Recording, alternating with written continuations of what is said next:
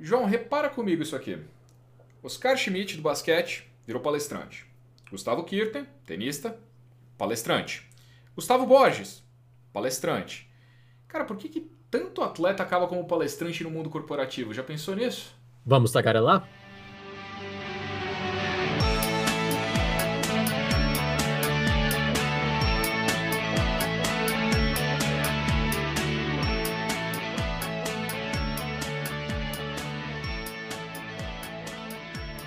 Eu sou o João Cortial. Eu sou Arthur Dias. E este é o Tagarelas Podcast. Temos um convidado muito interessante hoje, uma pessoa que é formada em Educação Física e com MBA em Gestão de Equipes e Marketing. Vamos descobrir o quanto isso pode ser, ter relação. É um ex-atleta da Seleção Brasileira de Karatê, faixa preta quinto grau de Dan, autor do livro Doce Sabor da Vitória e fundador da DLC Palestras e Treinamento. Fora que ele tem alguns resultados bem interessantes enquanto esportista do karatê. Pois é, vamos lá, vamos lá. Então o cara é vice-campeão mundial de 2005 na Itália, terceiro lugar no Campeonato Mundial 2007 na Espanha, terceiro lugar no Mundial da Ucrânia 2009, campeão do Open da Ásia, campeão do Open da Oceania, os dois em 2006, tricampeão pan-americano e só 12 vezes campeão brasileiro. Só isso, né? Só, só um pouquinho. Ui, meu Deus, caramba. Então, Até fico tímido aqui com tanto título, hein? Pois é. Então, Daniel se... Caputo, muito prazer em ter você aqui conosco. Seja bem-vindo ao Tagarelas Podcast. Obrigado, meus amigos. Obrigado, Arthur. Obrigado, João. Pessoal aí, ouvinte do Tagarela Podcast. É um prazer enorme estar aqui. Tenho certeza que hoje esse bate-papo vai gerar muitos frutos positivos para todos nós. É isso aí. Daniel, vamos começar com a pergunta clássica do, do podcast, que é como é que você se descobriu um tagarela? Você é fundador de uma empresa de palestra, então, cara, você gosta de falar. De falar para as pessoas e de se comunicar. Eu te conheço na vida pessoal, eu sei que você gosta de falar demais. Como que você descobriu isso aí? Como é que foi? Foi de criança? Foi na vida profissional? Foi de onde? Bom, Arthur, na verdade, desde pequeno eu sempre fui um falastrão, sempre fui bem espontâneo para fazer amizades, para se relacionar mas isso apareceu de fato como a ideia de palestrante, de desenvolver e passar uma mensagem na minha vida de atleta, quando eu comecei a, a conquistar alguns títulos maiores e alcançar seleções, começando pela seleção estadual, na época eu morava no Rio de Janeiro, então na seleção carioca, foi onde eu comecei a, a desenvolver esse papel de liderança, porque eu acredito muito na liderança de diversas formas. A gente fala muito da liderança como alguém que incentiva, alguém que te traz para frente, mas também existe a liderança técnica, que às vezes aparece antes, e foi o meu caso. Eu não tinha nenhum tipo de treinamento para ser líder, como algo motivacional, mas eu era um líder técnico. Eu tinha muito resultado e as pessoas confiavam em mim. Então ali eu entendi que só o resultado não ia impulsionar as pessoas que estavam comigo. Eu comecei a dar aula de karatê, ainda fazendo faculdade de educação física. Eu entendi que os meus alunos precisavam de um rumo. E o rumo só com a parte técnica não adianta. Não interessa quão bom tecnicamente você seja. Às vezes você pode não ser tão bom quanto o seu aluno, mas você tem que saber como orientar, de que forma você vai desenvolver e fazer com que ele entenda que ele consegue puxar o melhor dele. Ali eu percebi que eu precisava trabalhar a comunicação, fui trabalhando, fui me desenvolvendo muito empiricamente por conta própria. É bem aquela coisa falando do coração que eu sentia, errei muito, obviamente, era tentativa e erro. E desde então entendi que a parte técnica que forma um bom orador. Você tem que estudar sim. Mas aí é que tá, Daniel. Vamos voltar lá um pouco mais no início, quando você era mais jovem. Não quer dizer que você não seja jovem ainda, claro. Mas o que veio primeiro? Foi a, o seu tagarela, a pessoa que gosta de falar, ou o esporte veio primeiro na sua vida? Qual foi a paixão que apareceu primeiro? Olha, eu comecei nas artes marciais com seis anos de idade. É a primeira recordação que eu lembro eu fazendo jiu-jitsu, onde eu morava no Rio de Janeiro, e sendo falastrão. Mas eu entendo, se eu fosse colocar os dois na balança, eu acredito que o, que o Tagarela veio antes, que eu sempre fui muito de me comunicar com pais. Eu convenci, inclusive, uma história off-topics de esporte. Eu convenci o meu avô a ser amarrado por mim numa cadeira. Isso, minha família conta, eu tinha seis para sete anos. E eu taquei fogo em volta da cadeira e meu avô ele já faleceu. ele tinha uma cicatriz, uma marca grande na perna assim de queimadura, porque eu taquei fogo no meu avô numa cadeira para brincar de índio. Então eu consegui convencer meu avô com sete anos a ele ficar completamente amarrado numa cadeira. Eu acho que aí já, já mostra um pouquinho desse pequeno talento para convencer as pessoas através da palavra. É, depois dessa história, será que a gente vai comprar alguma coisa do Daniel? Eu comecei eu, a ficar um pouco receio. Eu só sei que qualquer coisa que venha do Daniel agora, acho que é bom a gente acrescentar o aviso de não tente isso em casa. É verdade. Excelente. É a supervisão aí de um adulto, não tente isso em casa sem a supervisão de um responsável. Mas ele ficou bem, tá? Ele só queimou a perna. O vizinho arrombou a porta e salvou ele. Ficou tudo bem. Não, teve, não parou na delegacia, não teve Não, nada, nada. Ok, só uma queimadura de terceiro grau, quem nunca, Isso, né? foi leve, leve. Coisa, coisa leve. Você começou no Gil e foi pro Karatê com que idade aí? Eu fui pro Karatê com 9 para 10 anos, porque eu mudei de prédio, meu pai é faixa preta de judô, então sempre tive esse incentivo das artes marciais na minha vida. E por mudança de prédio era muito longe, eram bairros completamente diferentes no Rio de Janeiro, que eu não tinha como seguir treinando. Então, com 9 para 10 anos, eu ingressei no Karatê. Bacana. E quando você começou a perceber que aquele esporte, que eu imagino que até então era um hobby, era uma coisa que você gostava, podia virar algo mais sério? Você poderia começar a competir de fato e ser campeão mesmo? Bom, eu comecei a perceber isso, por incrível que pareça, quando eu tive um problema sério de saúde. Eu sou diabético, eu sou diabético tipo 1, para quem não conhece. Existem dois tipos básicos de diabetes, tipo 1 e tipo 2. O tipo 2 costuma ser o que eles chamam de diabetes senil, pessoa mais velha, por uma má alimentação, por uma vida inteira talvez desregrada, você se torna diabético tipo 2. O meu caso, tipo 1, é muito da genética. E por incrível que pareça, ninguém na minha família era diabético tipo 1. Eu acho que eu ou algum bisavô, tataravô que eu não conheci, ou fui o primeiro da linhagem Caputo a ser diabético. E sendo diabético, eu já fazia karatê, tinha tido dois resultados, se eu não me engano, eu fui vice-campeão estadual duas vezes quando criança. Acho que é isso, meu currículo, eu nem lembro de eu lutando como criança.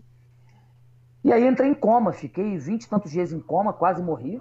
Minha glicose foi a quase 900 mil, foi uma coisa absurda a ponto de que a minha irmã, que é médica, ela estava na época fazendo faculdade de medicina, e aí ela entrou no, no hospital e o médico falou para ela, não sabendo que era minha irmã, falou: Olha, a gente já autorizou o paciente do leito X da UTI a mãe entrar, porque não deve passar de duas noites.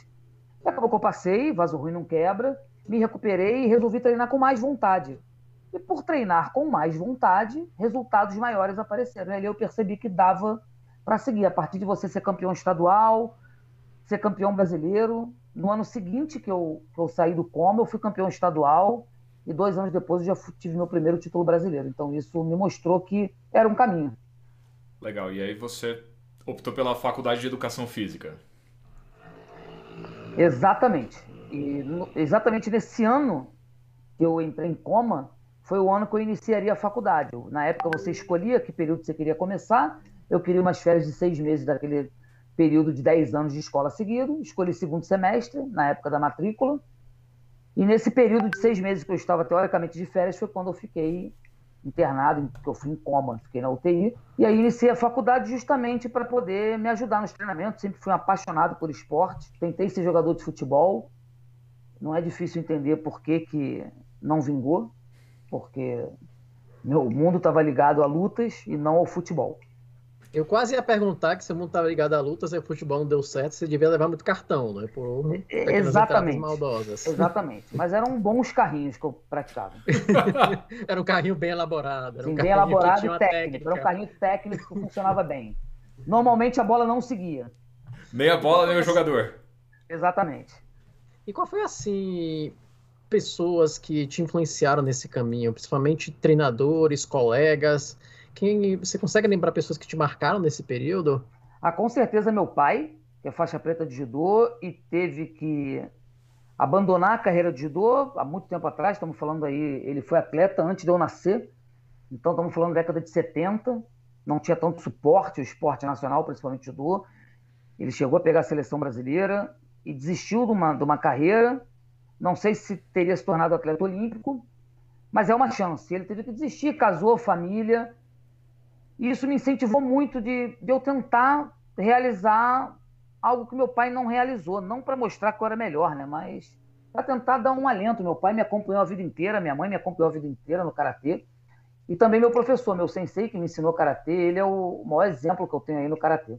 Então são os grandes exemplos e você cresce, né? Se você tirar da, da arte marcial, eu cresci vendo o Ayrton Senna, né? O Ayrton Senna faleceu, eu tinha 15 anos. Então é muito fácil você ter, na época que o, que o país estava, e independente de questões políticas, não falo de política, o cara levava a bandeira do Brasil, literalmente. Literalmente ele botava a bandeira do Brasil, balançava, mostrava para todo mundo o orgulho dele de ser brasileiro. Eu sempre fui muito grato a isso, ao meu país, assim, independente de ter condições ou não de ser um bom atleta. Foram pessoas assim, meu pai, meu sensei de karatê, e o Ayrton Senna, como desportista, foi um grande exemplo para mim. É, o Ayrton Senna acho que foi alguém que marcou muita gente da, da sua geração, da minha, que não é tão distante, a gente tem acho que 10 anos de diferença de idade, porque eu tinha 5, 6 anos quando o Ayrton Senna morreu. E eu me lembro de eu levantar, tipo, 5 horas da manhã com o meu voo para assistir a corrida do Ayrton Senna, porque era o brasileiro lá na Fórmula 1. Então, era um, um símbolo bem forte, né, da, da época. Exatamente, exatamente isso, e principalmente pela questão do trabalho duro. Ele sempre falou isso, trabalho. Assim como o Oscar Schmidt do basquete, nosso maior jogador do Brasil, eu sou muito fã de esporte. As pessoas chamam ele de mão santa e ele se revolta com isso. Ele fala: Eu não sou mão santa, me chama de mão treinada. Eu também acredito nisso. Treina. Treina que o resultado vem. Não acredita em nada além do seu treinamento. Eu, eu achei boa a referência do Oscar, que eu também acompanhava muito basquete. Eu sei das histórias dele, do quanto ele ficava pós-treino, só treinando né, o que chama do basquete de chute, né, o arremesso, até ganhar a perfeição a, e a, a, frequência dele de acertos que, que era absurda. Era um cara que era reconhecido mundialmente. Nas artes marciais, havia uma abordagem semelhante também, tanto sua quanto seu treinador, do tipo, você melhorar aquele fundamento até ao máximo mesmo no pós-treino? Como é que era essa abordagem de treino sua? Com certeza, João. O karatê, por ser uma arte marcial oriental, oriunda do Japão especificamente, o, o estilo de karatê que eu pratico, né? O karatê veio de Okinawa, as pessoas confundem um pouco.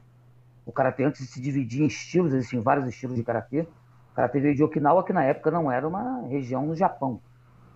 O meu estilo foi desenvolvido no Japão já especificamente por um japonês chamado Genshin Funakoshi, e como todo sistema oriental é muito prática, prática, prática até a perfeição. Então você treina sempre exaustivamente técnicas para que elas se automatizem no seu corpo. Você tem que responder, é uma reação imediata. Então eu acredito muito no básico. Eu sou muito treino básico. Quando o básico estiver muito bom, você sobe o nível. Quando esse nível estiver muito bom, você vai subindo. Ninguém, nenhum bom cozinheiro começa cozinhando um, um salmão com molho de maracujá, com arroz de brócolis. Ninguém começa assim. Você começa do básico. Só que agora, hoje em dia, você é o cara que está, como a gente falou, na IBM, na área de cidadania corporativa, tem o seu MBA. Como foi essa transição? Como é que surgiu essa transição para trabalhar num mundo corporativo tão que parece tão distante do esporte? É verdade, Arthur. Isso aconteceu, eu estava encerrando a minha carreira, 2009, foi o último campeonato mundial que eu lutei, que foi na Ucrânia. Ali eu, eu decidi que eu tinha que tentar uma outra vida, porque o karatê não é o futebol, não é o vôlei, são esportes que têm super apoio. O karatê, pela primeira vez, está entrando na Olimpíada agora, nas Olimpíadas de Tóquio, como esporte de apresentação ainda, e já está fora da próxima Olimpíada, inclusive já foi avisado. Então, Paris, não teremos o karatê, não sabemos quando o karatê volta. Então nunca teve muito apoio. E eu tinha um filho recém-nascido, meu filho Lucas nasceu uma semana antes de eu viajar para a Ucrânia. E ali eu entendi que eu estava ficando mais velho, já estava com 30, 31 anos, eu precisava de algo mais sólido. E fazia algumas palestras, que é o que a gente fala, aqui no Tagarelas. Já fazia palestras como atleta diabético. E uma amiga minha, na época trabalhando na IBM, falou: a gente precisa desse, desse skill aqui de pessoas que deem treinamento, que falem, que motivem pessoas. Quer tentar?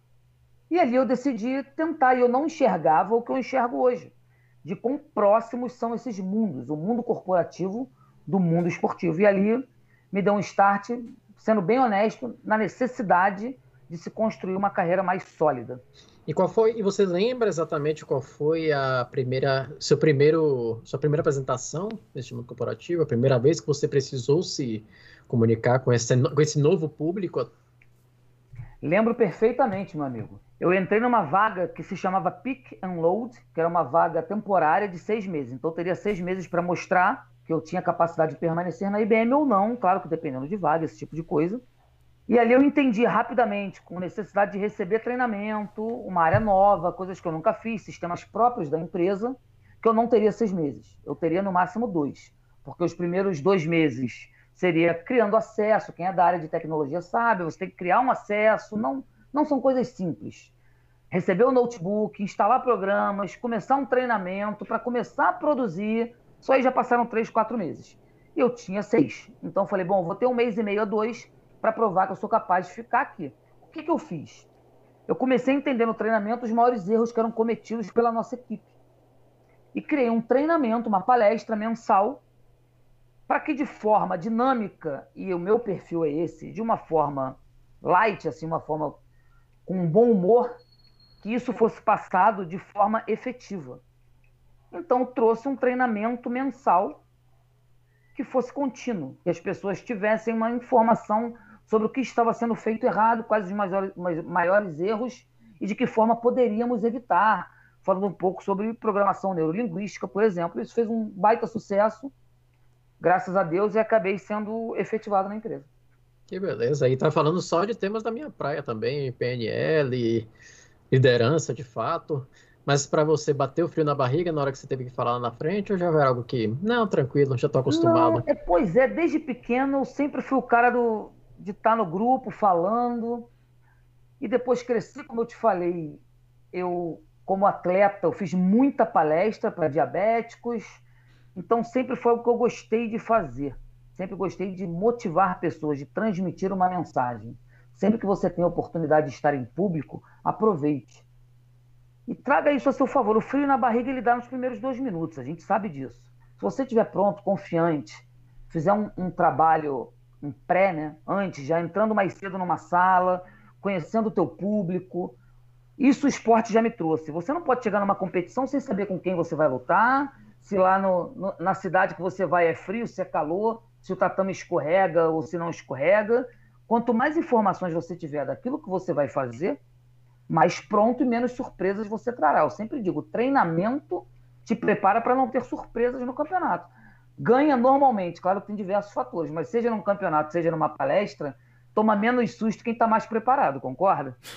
Gostei da definição. Não é vai que você... virar até a frase nossa, hein, Arthur, pra gente publicar. Né? Com sua permissão, vai, vai pro Instagram essa depois. Com certeza. Toma menos Assinado, susto. claro, com devido crédito. Exatamente. Sem problemas. Toma menos susto quem está preparado. Muito bom. Sim. E agora eu queria que você contasse pra gente então quais foram as semelhanças que você começou a ver então, que você falou que de princípio você achou que mundo esportivo e mundo corporativo não tinha nada a ver, mas que isso mudou. O que, que você começou a ver, que você começou a enxergar de semelhanças ou de coisas conexas? É muito fácil a gente falar o básico, e o básico é importante, como eu falei antes, eu treinei o básico. Mas é muito simples a gente falar, né, formação de equipes, liderança, isso tudo a gente sabe que tem em todos os lugares, a não ser que você trabalhe sozinho. Mas o primeiro que eu percebi, Arthur, foi a adaptabilidade em ambientes desfavoráveis. Isso foi o primeiro ponto que eu aprendi, porque eu estava num ambiente que era novo para mim. Eu estava acostumado a estar de dogi, né, que é o uniforme que a gente chama, que é o todo mundo chama de kimono, mas é dogi que se chama em japonês, a vestimenta. Kimono é o que o japonês usa para sair. As geixas, o uniforme tradicional é dogi. Então eu estava acostumado a estar de dogi, numa área de competição ou num dojo. E de repente eu estava num ambiente corporativo, então eu estava super desconfortável. Como você se adapta a ambientes desconfortáveis? Isso não é algo simples. Então foi a primeira coisa que rapidamente eu aprendi. Eu queria criar até esse gancho sobre aprendizados que você teve na, na sua época de esportista que trouxe para o mundo corporativo eu também fiz karatê, claro que muito menos tempo que você, nem cheguei a competir nem nada. Fui lá, fiz quando era criança e adolescente, faixa vermelha. Então, não estou aqui me comparando, claro. Mas uma coisa que eu sempre gostei muito no karatê era disciplina, era aquela coisa do respeito não só ao seu mestre, ao seu instrutor, mas também aos seus colegas, até ao seu adversário. Tipo, mesmo estando na competição, eu precisava demonstrar um respeito muito forte. E eu acho que é um dos valores que eu carrego assim, que eu carreguei na minha vida, que eu devo muito, que uma das coisas que eu devo muito é o karatê. Você também vê, vê isso, Daniel? Com certeza. E essa parte do respeito, quando a gente traz para o mundo corporativo, é fundamental. Porque a competição ela existe no mundo. Alguém que fala, não, eu não sou uma pessoa competitiva. Acho melhor você reavaliar as suas intenções, porque no mundo de hoje, se você não for competitivo, dificilmente você sobrevive. O mundo é competitivo. Agora, como você compete é que vai dizer quem você é. O esporte, a arte marcial te ensina a ser competitivo, usar suas melhores ferramentas, mas fazer isso de forma limpa de forma correta. Você não precisa puxar o tapete de ninguém na empresa para que essa pessoa não esteja no seu caminho. Você não empurra ninguém. Pelo contrário, eu acredito na competição saudável. O que seria isso? Eu gosto muito quando eu chego em um lugar e, e tem alguém que sabe mais do que eu, porque é nela que eu vou colar. É nela, é ela que vai me puxar, assim como eu quero puxar quem está embaixo. Quando você faz uma competição saudável, sempre vai ter alguém que puxa o outro. Se você passa a ter raiva, ter algum tipo de problema pessoal com alguém que sabe mais do que você, que está numa posição melhor do que você, você deixa de aprender. Quando você tem medo de quem está abaixo de você, você deixa de crescer. O medo da vitória vai te trazer. O medo da derrota, na verdade, ela te impede o horizonte da vitória. Então, cuidado para não ter muito medo de perder com alguém que está embaixo, porque você deixa de focar no teu resultado da frente. Você olha muito para trás, você para de olhar para frente. Então, isso é importante. O esporte me ensinou isso vá competir de forma correta. Rapaz, o Daniel é a máquina de produzir frase para o Instagram aqui. Uhum. Pode mais, continua. Continua aí que a gente alimenta o ano do Instagram do, do podcast só com você daqui a pouco. Dura a gente tem que passar royalties toda hora, né? É, não, de forma alguma. Se a gente passar a ganhar. É o, o esporte muito próximo. Eu falo muito sobre também, você tem que aprender a ser objetivo para solucionar problema num espaço curto de tempo. Isso o cara até me ensinou. A luta demora três minutos, em média. Uma luta que pode ir a cinco, porque é, é tempo cronometrado. E você entra lá, você tem um problema de cara. Você não entra com, ah, eu tenho a solução. Não, senão seria fácil a luta. Você tem, o adversário está te criando problemas e você criando problemas. Ele é um jogo de xadrez. E você tem três minutos para solucionar isso. Isso no, no, mundo corporativo é muito bacana. Porque tem vezes que o problema chega, você tem que resolver, e você tem que estar tá com a cabeça inteira, focado estritamente no resultado. Você tem que pensar no resultado e falar: preciso estar calmo, respirar, para poder ter uma solução racional para um problema que o tempo todo está te trazendo para o irracional. Pessoas se estressam no trabalho, pessoas se estressam em casa. Eu podia estar estressado em casa. Se eu chegasse, brigasse com a minha esposa e fosse lutar um campeonato, possivelmente o resultado não era. Você tem que separar. Isso é no trabalho, na vida, não é só para o trabalho, é para a vida da gente tem que parar, respirar e separar as coisas. Isso o esporte te ensina em três minutos numa luta. Porque você vai lutar e se você estiver estressado e for agressivo, você vai perder. Nem sempre o mais importante é a potência. Né? Se você não tiver controle com uma Ferrari, você dirigir uma Ferrari, você vai sair da estrada. Você vai perder o controle dela de tanta potência que você tem. Então, tá muito estressado e achar que isso vai resolver é papo furado. Você tem que estar com o controle. O volante, no fim das contas, num carro, é o que vai definir onde você chega. Se tu me permitir uma, um gancho, você falou de Ferrari. Eu lembrei de uma entrevista do Rubens Barrichello, ele comentando sobre o filho dele, que agora corre, compete, né, na, também corridas.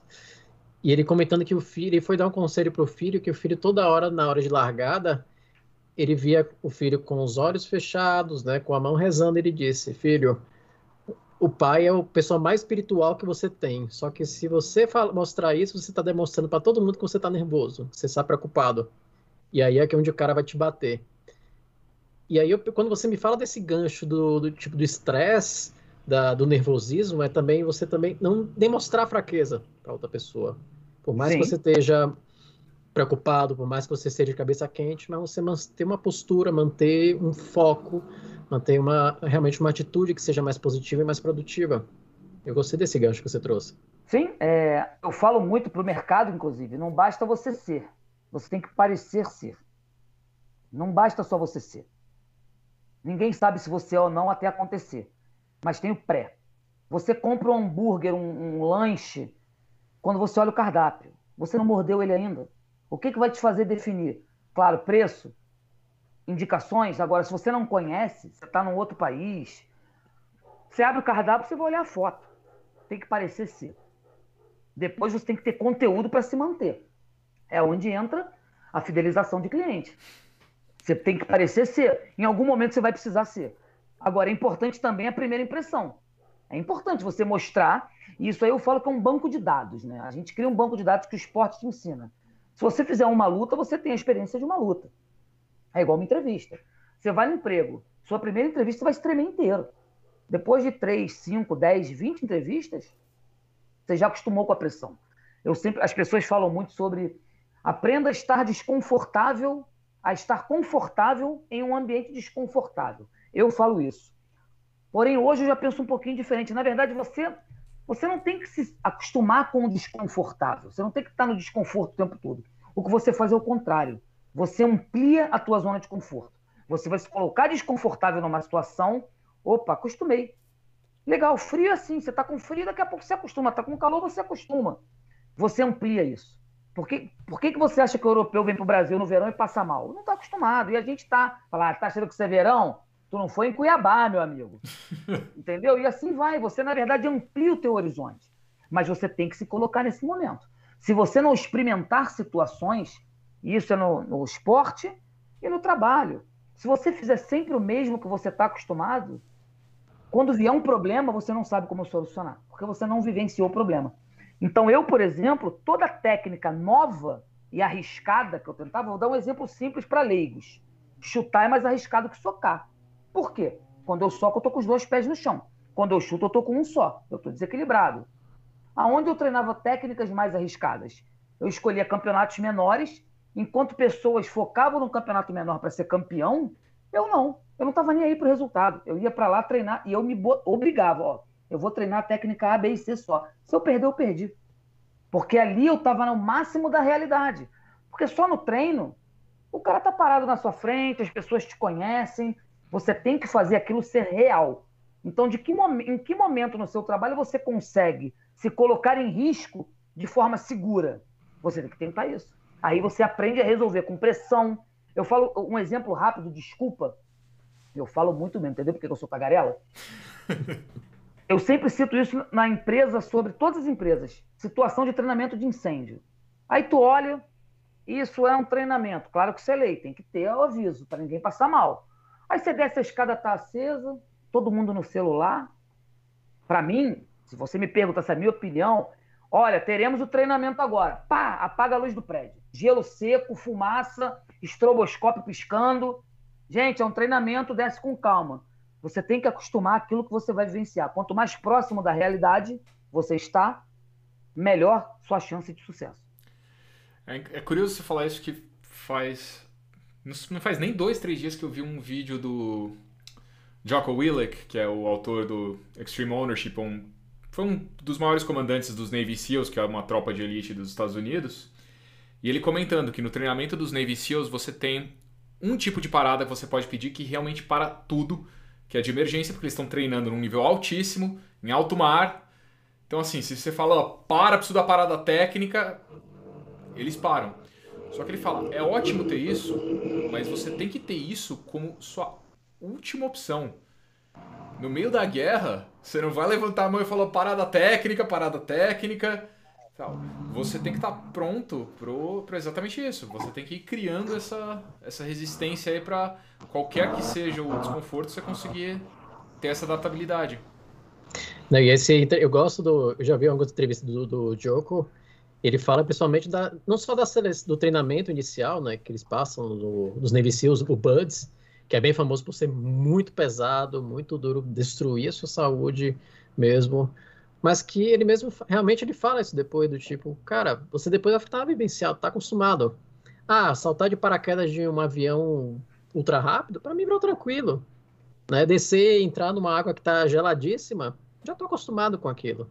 Então, na hora, se ele for realmente numa situação de conflito, sei lá, resgatar uma pessoa que é uma situação tensa, é uma situação perigosa, ele já fez tanto aquilo, ele já treinou todas as possibilidades, então, por mais que tenha incertezas, ele já sabe, já tem aquele raciocínio de dizer, poxa, dá para ir para esse caminho. Posso indicar uma leitura desse Por favor. chamado o livro chamado Impensável, escrito por Amanda Ripley. Ela é uma neurocientista, eu li esse livro já tem uns 10 anos, eu adoro esse livro e de vez em quando releio. Ela é uma neurocientista ela no livro mostra, ela, são entrevistas que ela faz com pessoas que sobreviveram a tragédias, tipo World Trade Center. É, não sei se vocês sabem do acidente que teve de avião no Rio Potomac, antigo, lá nos Estados Unidos. Incêndios, tem de tudo. E ela mostra pela neurociência que quem sobrevive a esses acidentes gravíssimos, que envolvem muita gente, muita gente nem sempre é sorte. Que na verdade é a preparação. E um dos casos é o do Rio Potomac, que um dos sobreviventes fala que tentou resgatar uma pessoa dentro do avião, no lago congelado, e que a pessoa, na época, o avião ainda existia, vocês devem lembrar disso, o avião antigamente tinha. É, como é que a gente chama? Cinzeiro, que eu não fumo. Cinzeiro. O cinzeiro existia, e a pessoa estava puxando o cinzeiro, dizendo, não, estou tentando abrir a porta, e ela não saía. Porque ela estava confundindo a porta com o cinzeiro. Você levantava o pininho. Isso é a pessoa que está em pânico total. E ela explica isso de diversas formas. E eu acredito nisso. Eu sou o cara que eu chego no cinema, eu olho porta de emergência. Eu sempre imagino que pode acontecer. E eu acho que isso o esporte me trouxe muito. Eu sempre falo, as lutas que eu perdi, desde que eu me tornei faixa preta, nenhuma eu perdi porque algo era novo. Eu perdi porque a minha técnica não foi suficiente. Mas eu não vi nada que era super. Nossa, eu nunca passei por isso. Eu passo por tudo que for possível dentro do treinamento. E isso eu levo para o mundo corporativo. Vivencie. Outro dia eu, eu, eu, cometi um erro no meu trabalho, e aí o pessoal falou: Nossa, e agora? Como é que vai ser? Eu falei: Gente, peraí. Tem solução. Todo erro tem solução. Entrei em contato com a ABCD, foi resolvido. Eu falei: Bom, agora temos um erro. Vamos colocar no processo para todo mundo saber. Quando errar, existe uma solução. Se você não errar, tu não descobre. Como é que o avião é feito hoje em dia? Você descobre erro no avião porque vai caindo, caiu por isso, caiu por aquilo. A história da aviação conta isso. Então você tem que. Tem coisas que você vai errar. Você vai falar para um jovem que ele não pode se apaixonar a primeira vez por uma garota de 13 anos, dois jovenzinhos de 13 anos, ele vai, ele vai falar que aquilo ali não é o primeiro amor dele, não o último, não vai entender. Não, por quê? Porque é jovem, tem, tem coisas que você tem que passar. E já eu, Daniel, já que eu tenho que passar, sinceramente, eu prefiro passar antes. Eu já me jogo na situação e falo, beleza, vamos para o caos. Pegou fogo aqui no, no, bom sentido, não de incêndio. Vou me colocar no caos no trabalho e ali eu vou aprender. Você me, faz, você me faz lembrar muito do, de entrevistas e documentários do Michael Jordan, que ele era um cara que era sabidamente que exagerava no treino. E alguns entrevistadores, pessoas de documentário falavam que a genialidade do Michael Jordan não era você ver um jogo do Chicago Bulls, não era ele lá na quadra competindo. Você não via metade disso. O treino que ele fazia, né, com os colegas deles, era muito mais intenso, era, era muito mais pesado. Até o tratamento daquela coisa da rivalidade, de fazer provocações, era muito mais intenso dentro do treino do que na própria competição. E ele mesmo colocava do tipo, eu faço tudo isso agora para quando chegar na competição eu tá pronto, eu tá preparado. E quando vier, por exemplo, um cara me provocar, uma pessoa que está muito acima, está um nível alto, eu não me sinto intimidado. Nem eu, nem minha equipe. Exatamente. O, o Kobe Bryant, que faleceu, que eu sou fã porque eu sou Los Angeles Lakers, o Kobe Bryant tem uma história dessa que um, um outro atleta, que eu não me recordo o nome, me desculpa, que ele conta isso, que ele chegou para jogar no Staples Center, a casa do Lakers, o Lakers era o atual campeão com Kobe Bryant, Shaquille O'Neal, e o cara falou, ah, vou começar a treinar antes aqui. Quando ele entrou na quadra, o Kobe Bryant já estava treinando. E viu o Kobe Bryant treinando, ele fala, cara, não era treino leve, o cara estava fazendo movimentos de jogo. E aí o cara treinou, treinou, treinou, cansou, parou, foi pro vestiário, fez uma sauna para perder peso, voltou para a quadra, de banho tomado, estava o Kobe Bryant treinando. Aí ele parou, o cara falou para ele assim, Kobe, por que você está treinando? Ele falou, sabe por quê? Porque eu te vi chegando. E eu quero que você tenha certeza que você nunca vai treinar mais do que eu a gente pode apostar que essa é uma história comum com muito atleta de alta performance, né? Porque você não chega nesse nível sem esse nível de esforço. É como você falou, né? Tem que ter treino para ter resultado. Não cai do céu. Do céu é cocô de passarinho e chuva. Medalha não cai do céu, resultado não cai do céu. Agora você vê a diferença, Daniel, no sentido, por exemplo, estou na, no ambiente corporativo, você trabalha com times. E querendo ou não, o karatê você te envia no esporte individual Não era você, o Daniel, você, você podia até estar num, dentro de um time, mas você, na hora de competir, era individual, você e mais o seu, o seu adversário, correto? Como você vê essa diferença de um esporte individual a partir do momento que você tem que trabalhar num grupo? O que isso te trouxe de dificuldade, mas também de oportunidades? Você trouxe de ensinamento para esse momento. Excelente pergunta, João. E eu faço um paralelo até engraçado aqui. Se eu te falar que não existe esporte individual, você acredita? Acredito. Acredito. Por exemplo, golfe. Quem é o maior jogador de golfe hoje? Tiger é, Woods? É, o Tiger Woods. O mais famoso, pelo menos. Se você pegar as fotos, ele tem um cara que anda ali com ele, que é o Caddy. O cara que vai carregar taco, e, e as pessoas acham que é um carregador de taco, e não é. Ele conversa o tempo todo com aquele cara. Fala, olha, você aqui está inclinado para cá, está inclinado para lá. O cara tá igualzinho, eu não estou sozinho. Eu tenho um técnico, eu tenho amigos de treinamento que tem toda essa bagagem, eu tenho uma família, um país. Eu nunca enxergo nada como um trabalho individual. Ninguém é uma ilha. Ninguém é uma ilha. Então, se eu cheguei onde eu cheguei no esporte, alguém indiretamente estava lá, um fisioterapeuta, um nutricionista, um preparador físico. Você, na hora, pode estar sozinho, mas você nunca está 100% sozinho. Isso eu, eu sempre falo que o esporte não existe 100% sozinho. Você tem uma equipe com você. Se você não ouvir teu técnico, você está fadado ao fracasso normalmente. Então, só ali você já não está sozinho. Você até na hora, a decisão é tua, mas você tem uma orientação. Você sabe o quanto você pode render fisicamente numa luta devido ao teu preparador. É igual uma equipe. Uma equipe grande. E a diferença entre equipe e time é essa, né? Equipe e grupo. Um grupo, eu sempre falo qual a diferença de um grupo para uma equipe? Um grupo é, se eu for no cinema hoje e vocês forem comigo para assistir, não sei, Velozes e Furiosos 143, que já deve estar por aí. Cada um vai assistir por uma razão. Eu vou assistir porque eu tô sem nada para fazer e quero comer pipoca. O Arthur vai assistir porque está acompanhando a esposa. O João vai assistir porque é fã do Vin Diesel. Que seja, são três pessoas na plateia com objetivos diferentes. Isso é um grupo. Uma equipe é o outro lado da tela. Você está o Vin Diesel, você está os outros atores todos fazendo papéis diferentes, focados no mesmo objetivo que é entreter a plateia. De que forma for, mas entreter, entreter a plateia. É um atleta que eu já ouvi falar muito coisas parecidas e que dá para ver pelo, pelas histórias que ele conta é o, o Guga, Gustavo Kirten. Por quê? Porque se você assiste uma palestra dele, e eu já tive a oportunidade não só de assistir palestra dele, mas de ser o intérprete dele, o que para mim foi um sonho. Eu era tenista, eu tenho até hoje o pôster dele no quarto, então para mim foi um dos sonhos de carreira. Ele, metade das histórias que ele conta envolvem o Larry Passos, que era o treinador dele, e a importância do Larry. Desde não deixar ele desanimar com uma derrota.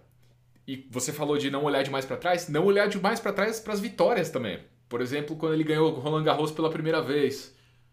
Ganhou um? Tem problema, tem o próximo ali na frente. Ah, ganhou, ganhou a quarta de final? Tem problema, tem a semi. Ah, ganhou a semi? Tem a final agora. Isso, é indissociável, não tem como você tirar o Larry do Guga. Exatamente. Se você chegar para as pessoas e falar, me falem cinco palavras que te lembrem o Guga. Vão falar Roland Garros, vão falar tênis, vão falar Larry Passo, eu tenho certeza. E o bacana do, do esporte, para mim, também é a questão da liderança. Eu quero até citar um caso que vocês devem ter visto, desse último jogo que teve aí da, da Eurocopa, de Dinamarca e Finlândia, que o rapaz teve um problema, que ele desmaiou, vocês viram isso? Sim. Sim. Olha que bacana que as pessoas não se ligaram. É, foi no final do primeiro tempo, né? Eu sei até o nome das pessoas, né? O atleta é o Christian Eriksen ele teve um mal súbito. Desmaiou em campo, teve que ser ressuscitado lá. E, o, e eu não sei se estou falando o nome certo, que se escreve K-J-A-E-R. Mas como é algo da Dinamarca, imagino que seja Kier. Então, Kier, que era o capitão da seleção, ou seja, o capitão é a liderança.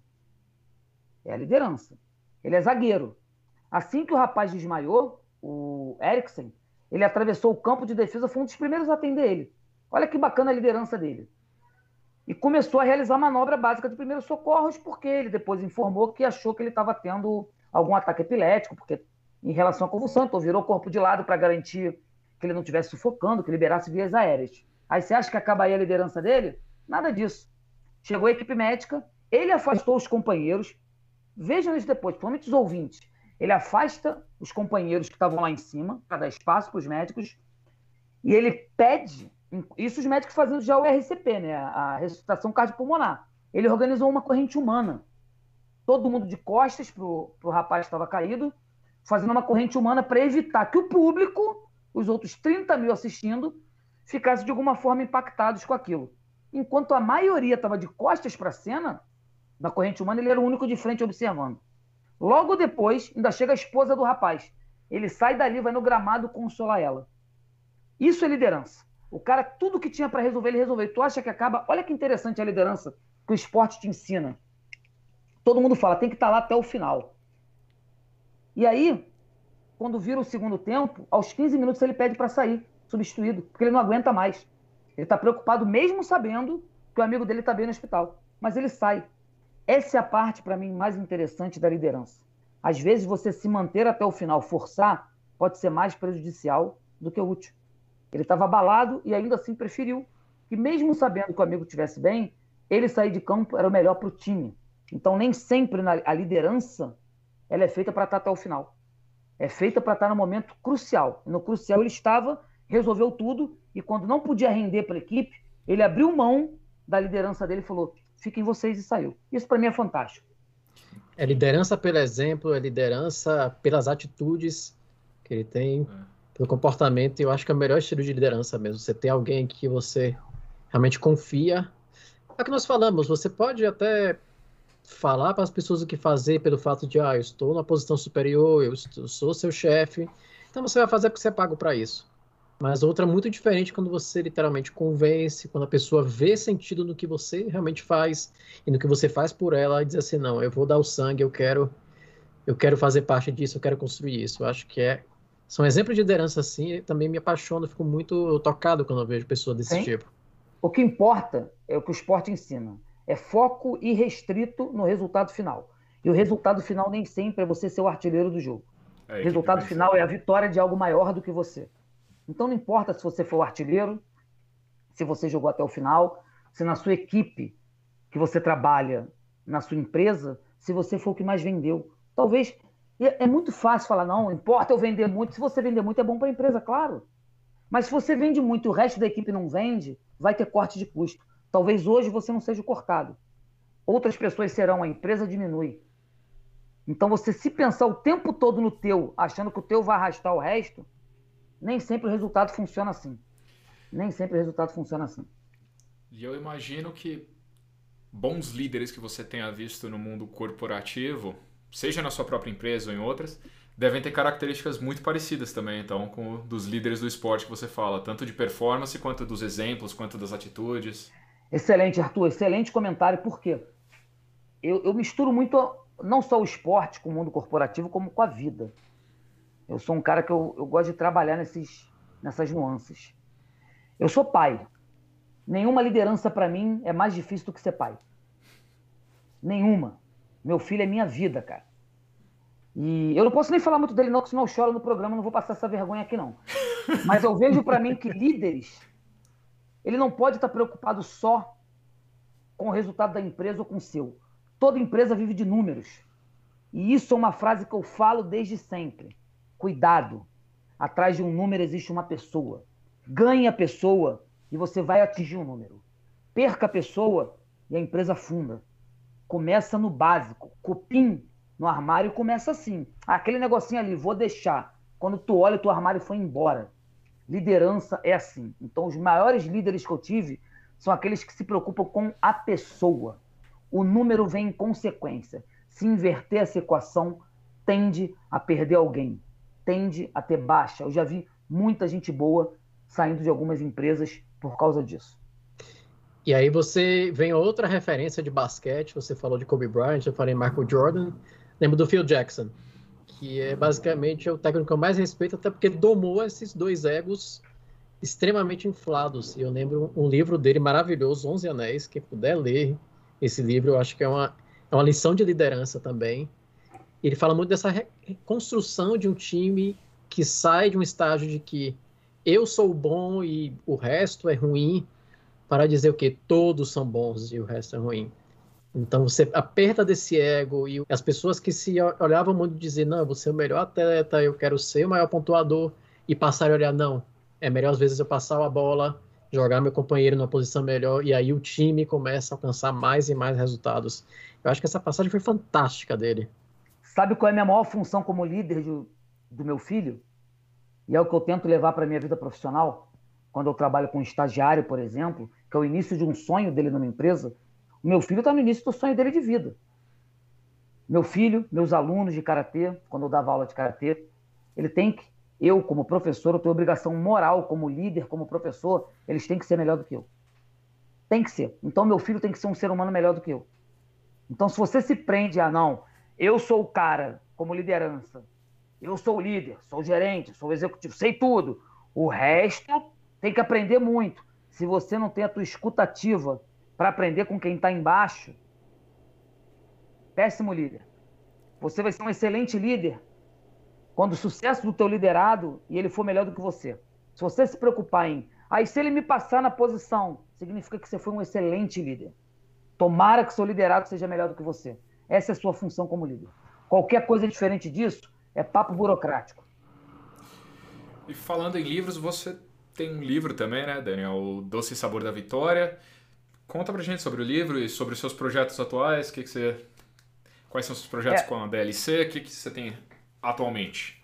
O livro Doce Sabor da Vitória veio porque, por fazer muitas palestras para diabéticos, eu sempre entendi. Diabéticos aí no Brasil estamos falando de 16 milhões, né? E metade não sabe, segundo a Organização Mundial de Saúde, metade não sabe nem que é diabético. Vai saber quando dá uma topada com o dedo, o dedo inflama, não melhora, amputa um dedo, amputa um pé, faz exame de sangue, e aí você é diabético. É, é muito isso que acontece. E toda a literatura de diabetes, se você reparar, vem com medo, traz o medo junto. Fiquei diabético, e agora?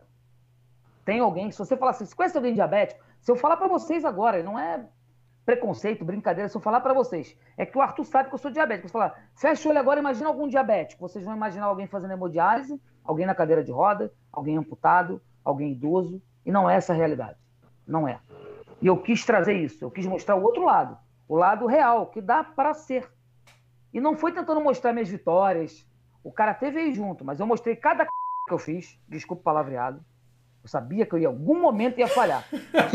tem problema não, tem problema não. Até para isso existe o. Exatamente. Eu fui mostrar cada coisa que eu errei e aonde eu aprendi. Então, não é o lado ruim da coisa. Toda dificuldade te gera uma oportunidade de crescimento. Ninguém cresce do jeito fácil. Então, criei o livro, escrevi o livro, para trazer uma história real. É, um diabético conversando com outro. Linguagem simples, inclusive é um trabalho social meu, basicamente. Quem quiser que estiver ouvindo, anota aí o meu Instagram, Caputo, C-A-P-U-T-O, underline Daniel. Me adiciona, vai lá no, na mensagem direta e fala: Caputo, me manda seu livro que eu vou te mandar um PDF. Você lê porque eu acho que isso é para ir para todo mundo. A minha ideia é que os diabéticos enxerguem que não dá para usar uma máscara de, ah, eu sou um coitado. Não tem coitado. O mundo não tem espaço para coitado. Aí vem o lado corporativista da coisa. O mundo corporativo não tem espaço para quem está com dor. Não dá. Você tem que reagir. As pessoas falam muito, e aí é opinião Daniel, tá? As pessoas falam muito em resiliência. Resiliência é você ficar aguentando a porrada. Ok, até a página 7. Tem uma hora que você tem que reagir, é igual mola. Você vai ser apertado, pressionado, aguenta, depois você expande. A vida é assim. A vida vai bater na gente de todas as formas. Você aguenta, mas você reage. Se só aguentar, meu amigo, tu vira capacho de porta de porta, de porta tua. Alguém vai entrar, vai pisar e um abraço. Ah, tá ali para isso, vou pisar aqui. Então reaja. O livro é uma reação. E o objetivo da DLC Palestra é justamente levar treinamento, treinamento de liderança, treinamento de comunicação, treinamento sobre diabetes, mentorias, para que a gente possa alcançar o máximo de pessoas possíveis. E aí, aproveitando, pelo mesmo contato no Instagram, eu consigo faz, falar também sobre essas mentorias e palestras, correto? Consegue. Tanto lá no Instagram, tem também o Instagram da DLC específico, que é o DLC Palestras e Treinamentos. E tem o site, que é o www.dlcpalestras.com. Lá vocês vão achar essa cara feia aqui que vocês não estão vendo, que é só áudio, mas vão ver minha cara feia no Instagram, nas páginas de internet aí. Legal, nas notas do podcast a gente já vai acrescentar aí para o pessoal conseguir achar com facilidade. Boa. Caputo, antes da gente encerrar, cara, eu tenho que te fazer uma pergunta que eu não posso deixar passar por um karateca sem fazer. Cobra Kai ou Miyagi-Do? Ô, oh, rapaz, agora o pessoal do Karatê que eu vi, acho que boa parte vai me apedrejar, mas com certeza Cobra Kai. Cobra Kai? Ah, mas o é, Cobra Kai é mal. Não é mal. O mal é relativo. Cobra Kai, Cobra Kai agora, na verdade, se você for seguir a série, o Johnny Lawrence não é mais Cobra Kai agora. Ele já saiu e abriu a nova, que é a Eagles Fang. Exatamente. Então agora eu sou que juntou ele junto com o Larusso. Mas se tiver que escolher Cobra Kai ou Miyagi, se a gente for trazer para o lado espiritual, Miyagi-Do. Porque é uma coisa de ser sempre bonzinho, ser sempre solista. Eu acho isso lindo para escrever um livro. Não o meu, porque o meu livro não tem tudo de ser bonzinho. Agora, para reação de vida, tem que ser um pouquinho Cobra Kai. Você tem que é o, yin, o sentido do yin yang, que é uma coisa chinesa, né? Tipo, toda maldade tem um pouco de bondade e toda bondade tem que ter um pouquinho de maldade. Se você for 100% bom, acho que pode dar problema em algum momento. Não é você ser mal, mas ter a malícia. Você tem que ter um pouquinho de malícia na vida. É o... Be beleza, meu amigo. E fica o ensinamento e também o nosso agradecimento pela, pela entrevista aqui maravilhosa. Passou, acho que quase, foi quase uma hora de papo aqui, mas pareceu 10, 15 minutos. Eu gosto quando a conversa flui assim e é, vira um bate-papo mesmo, uma troca de boas experiências. Daniel, muito obrigado, agradeço. cara. Muito obrigado e até uma próxima aí. Então, pessoal, obrigado pelo convite. Arthur, João, um prazer enorme estar aqui com vocês. Queria convidar todo mundo a seguir a página, as redes sociais do Tagarela. E, ó, quinzenalmente tem sempre um bate-papo bacana aqui que todo mundo vai dar risada, vai se divertir, vai se emocionar e vai aproveitar muito para a vida de cada um. Obrigado. Obrigadíssimo, Daniel. Vamos que vamos. Obrigado, rapaz. Nota mil. Valeu, Caputo. O Tagarelas Podcast está disponível no Spotify, Apple Podcasts e nas principais plataformas. Não deixe de assinar. Seja um apoiador do Tagarelas. Acesse www.catarse.me Tagarelas. Tagarelas Podcast é uma produção de Verbalize e King Tradução. Music, sweet music,